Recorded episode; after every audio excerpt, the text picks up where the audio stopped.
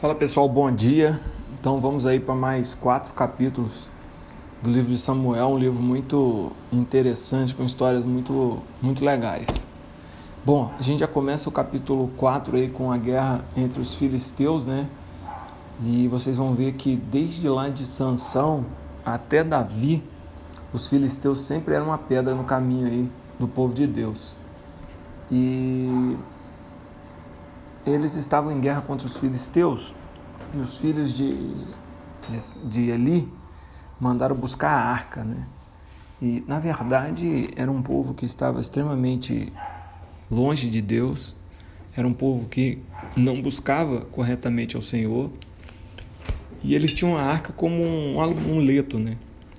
A arca virou uma imagem para eles. Então, mesmo distante de Deus, eles achavam que mandando vir a arca, a arca ia virar o jogo. E Deus deu uma grande lição para eles, né? Que na verdade a arca ela simbolizava a presença de Deus, mas muito mais do que a arca, a atitude daquele povo era que fazia a presença de Deus estar na arca.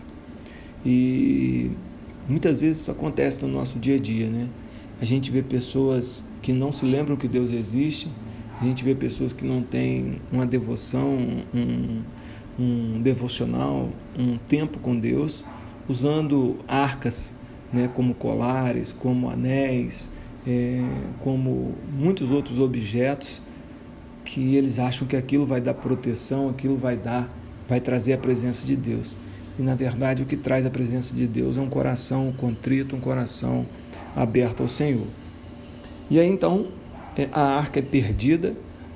É, quando Eli descobre né, que a arca foi perdida, na verdade Eli tomou a notícia que o povo perdeu, ele permaneceu de pé. Ele recebeu a notícia que seus filhos morreram e ele permaneceu. Mas quando ele recebeu a notícia de que o povo perdeu a arca, ele caiu, quebrou o pescoço e morreu. Sua nora, né, filha de um de seus filhos, deu à luz imediatamente, foi aquele alvoroço no meio do povo. Sem a arca, sem vitória, sem Eli, né? Então realmente foi um momento de superação. Aí vem o capítulo 5 que fala sobre a arca no templo do deus Dagon e a gente vê a força do poder de Deus, né? No primeiro dia que a arca ficou lá, o Deus estava amanheceu virado de cabeça para baixo, né, olhando para o chão. No segundo dia, ele apareceu cortado, né, sua cortaram os pés e os braços e ficou só o tronco. E Deus começa a castigar o pessoal de Asdod, né, a ponto da cidade falar que queria devolver a arca é, para Israel. E aí o, os filisteus não sabiam o que faziam, não faziam, sabiam como agir, e eles se lembraram do Egito. E aí se tremeram mais ainda de medo, porque eles lembraram que no Egito, quando o faraó segurou o povo, Deus mandou pragas.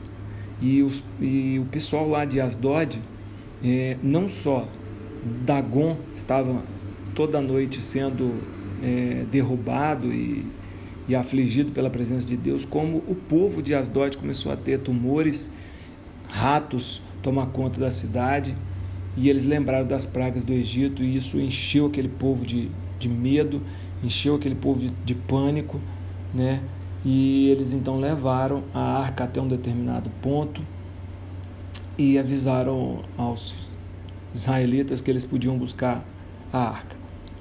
Bom, a arca é resgatada, levada para a casa de Eliezer e é escalado um dos filhos de Eliezer para cuidar da arca, um levita. E aí começa então a história de Samuel, né? Samuel chama o povo à presença de Deus. No versículo 8 do capítulo 7, fala do clamor, né, que Samuel fez para que o povo pudesse vencer os filisteus, os mesmos filisteus da arca. O povo vence os filisteus. E no versículo 12, a gente conhece um versículo muito conhecido, né? É, na hora de levantar o holocausto ao Senhor, agradecer a Deus pela vitória, agradecer a Deus pelo, pelo, pelo renascimento espiritual do povo. Né? Vocês vão ver que no versículo 8, o povo não foi para a batalha sem que Deus estivesse à frente. Né? É, então disse os filhos de Israel a Samuel: Não cesse de clamar ao Senhor nosso Deus por nós, para que nos livre das mãos dos filisteus. Veja como mudou. Né? Primeiro, a primeira batalha, o povo foi se achando. Quando viu que ia perder, mandou buscar a arca. Em nenhum momento o povo clamou ao Senhor. E aqui não, eles já começaram com o pé direito. No versículo 8, clamaram ao Senhor. Após a batalha, né, Samuel tomou uma pedra e escreveu a seguinte frase: né, Até aqui nos ajudou o Senhor. E esse versículo tem se tornado aí um, um, uma frase né, dita por muita gente: Até aqui nos ajudou o Senhor. E que Deus possa nos ajudar até aqui. E que eu e você a gente possa entender que a presença de Deus, ela não está é, presa, ela não está condicionada é, a, a um amuleto, a um cordão, a um objeto, a uma imagem. A presença de Deus ela está condicionada com o nosso coração. É no seu coração que você busca Ele e a presença dele então te invade. Um abraço. Pronto.